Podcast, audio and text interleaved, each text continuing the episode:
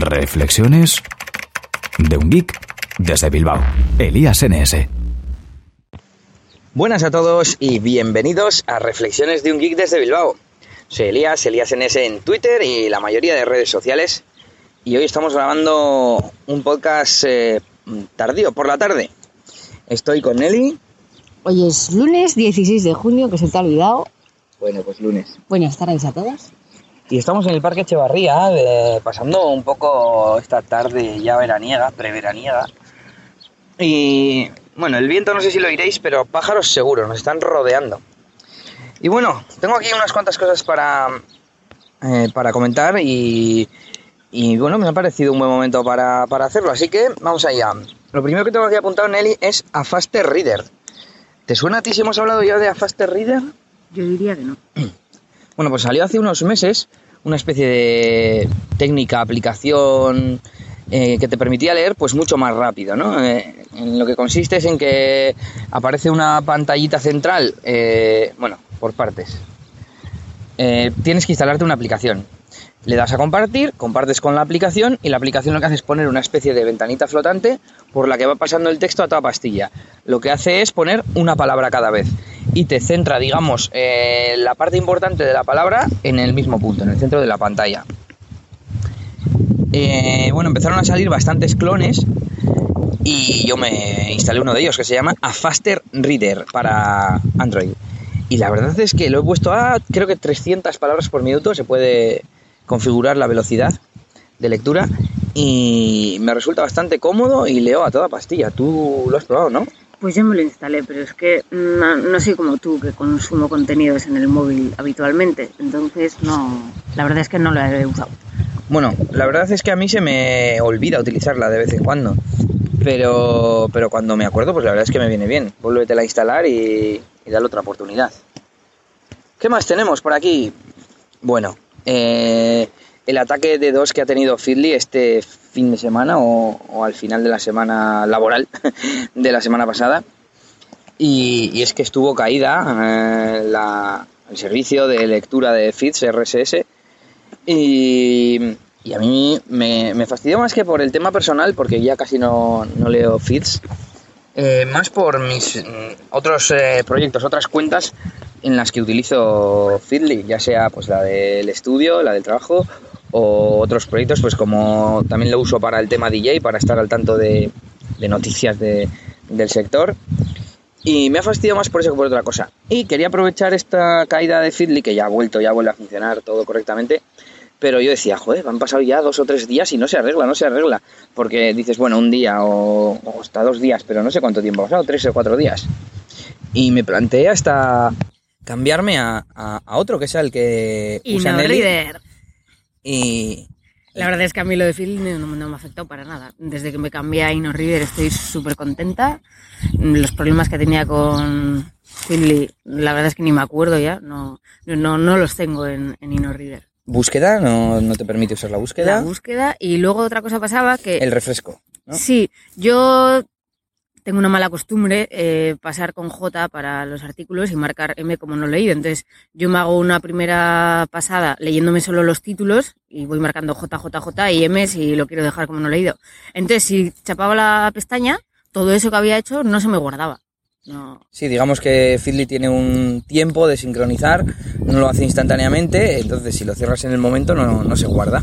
Y vamos, no estamos hablando de llegar a la última y cerrar como en plan rápido, no, dejas 5 segundos o un rato normal de, un cambio entre pestañas, vuelves a Feedly, lo cierras y resulta que no se te ha guardado. Pues bueno, eh, os recomendamos Email Reader, ya lo hicimos en aquel podcast en Donosti, no sé si te acuerdas. Y, y lo que me ha hecho a mí pensar es tener un, un backup, hacerme un backup, no sé si semanalmente o algo así, de mis feeds en OPML, que también permite exportar Feedly. Y así, bueno, pues tener ese fichero disponible para cualquier eventualidad. Imagínate que al final los delincuentes estos que le hicieron el ataque de, de- acceso masivo eh, consiguen tumbar el servicio, yo qué sé, yo qué sé. Nunca se sabe. Y de hecho no tengo copia de, de desde hace mucho tiempo. La verdad es que para lo que leo ahora, o incluso aunque le hiciese mucho, podría volver a hacerme mi lista rápidamente, pero, pero mejor si no, si te ahorras ese, ese tiempo, ¿no? Eh, ¿Qué más? Bueno, aún tengo pendiente hablaros de, del Xiaomi Mi 2S, con el que estoy tremendamente satisfecho. Y sobre todo, aunque ya lo había probado en mi Desire, eh, sobre todo por el sistema operativo, ese MIUI, que la verdad es que me encanta. Tiene muchas funcionalidades integradas y funciona todo muy bien, es bonito. Además, eh, la semana pasada me lo puse en inglés para poder recibir las actualizaciones semanales. A ver quién puede decir que tiene versiones semanales. La mayoría de las veces, pues con pequeñas correcciones, pero bueno. Y, bueno, mmm, no sé si estoy teniendo algún problema. El otro día que me pasaba, ah, por ejemplo, en la introducción de texto por voz, dictado, o como lo quieras llamar, en el teclado, eh, yo suelo tener inglés y español, porque aunque el 90% de, lo que escribo, o 95%, lo hago en, español, pues de vez en cuando uso inglés. ¿Qué pasaba? Que al tener el idioma por defecto del sistema en inglés, me cogía como idioma por defecto para el, dictado eh, inglés. Y por tanto lo que he hecho ha sido quitar el idioma inglés del dictado. Mm, con tener el teclado en español y, inglés, el teclado por teclas, me, sirve. Y el dictado, pues en, español. Bueno, también tengo aquí apuntado lo que hemos comentado de Facebook. Bueno, hace poco ha salido un, artículo, no sé dónde, me lo mandaste tú, ¿no, Nelly? Sobre Facebook que explicaba eh, en qué consistía el algoritmo para, para el filtrado de noticias que, la, que le llega a la, gente, a los usuarios. Y, y de esta forma explicaban mm, pues por qué la gente recibe tan pocas noticias y vamos, yo conozco a muchos administradores de páginas que se quejan que sus publicaciones no llegan a, a su gente, ¿no? A todos sus seguidores. Pero bueno, yo siempre he dicho que, que, es algo normal, ¿no? Y este artículo venía a confirmar un poco lo mismo que al final Facebook lo que quiere es contenidos de calidad y que si alguien está suscrito, digamos, a mil páginas, vamos a poner que, cada día tiene noticias de 500 o de 300, pues que, Facebook elige por ti eh, con su algoritmo, pues las más relevantes para ti en función de, de los likes, de cuándo le sueles dar tu like a esa página, a las publicaciones de esa página, de los, las la difusión que haya tenido, ¿no? Al fin y al cabo, con el botón compartir, las veces que se haya compartido, etcétera. Y tiene todo el sentido del mundo. Si tú al final le has dado a, yo qué sé, una película o una serie que te gusta, una serie, vamos a decir, eh, pero simplemente porque te gustó esa serie, la has visto y ya está. Si están publicando publicaciones todos los días y tú no le vas dando a me gusta, pero sin embargo te gusta, un, por ejemplo, un género de música y estás suscrito a una página de ese género, están todo el día poniendo comentarios y si le das a me gusta, pues lógicamente Facebook prioriza las publicaciones de la página de música ante las de la página de la serie. Y es algo totalmente natural. Eh, a mí me parece bien, me dan el trabajo hecho y si no, siempre puedes montarte tus propias listas. Tu... Hay, un, hay un enlace a ver todas las noticias de todas mis páginas también, si quieres ver todo. Y, y pero bueno, eh, a mí me gusta que me den el trabajo hecho. Y además, eh, yo no podría leer todas las noticias de todas las páginas a las que le he dado me gusta en Facebook. O incluso que le he dado a seguir. Pero la teoría es que si hay una página que no a la que no quiero, le da a seguir, pero no me entusiasma, no le doy a me gusta normalmente, pero resulta que pone una noticia súper, súper interesante y empieza a tener likes, pues seguramente Facebook me la muestre. Me parece perfecto. Y por último, a los administradores de páginas, lo que tenéis que hacer, eh, yo no descarto que sea también para ganar clientes de publicidad, pero no creo que sea la única razón.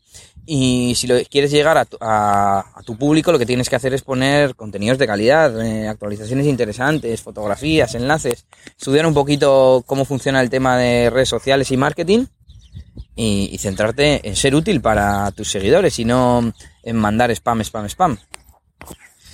Y bueno, ¿qué más, Nelly? ¿Hemos hecho alguna última adquisición?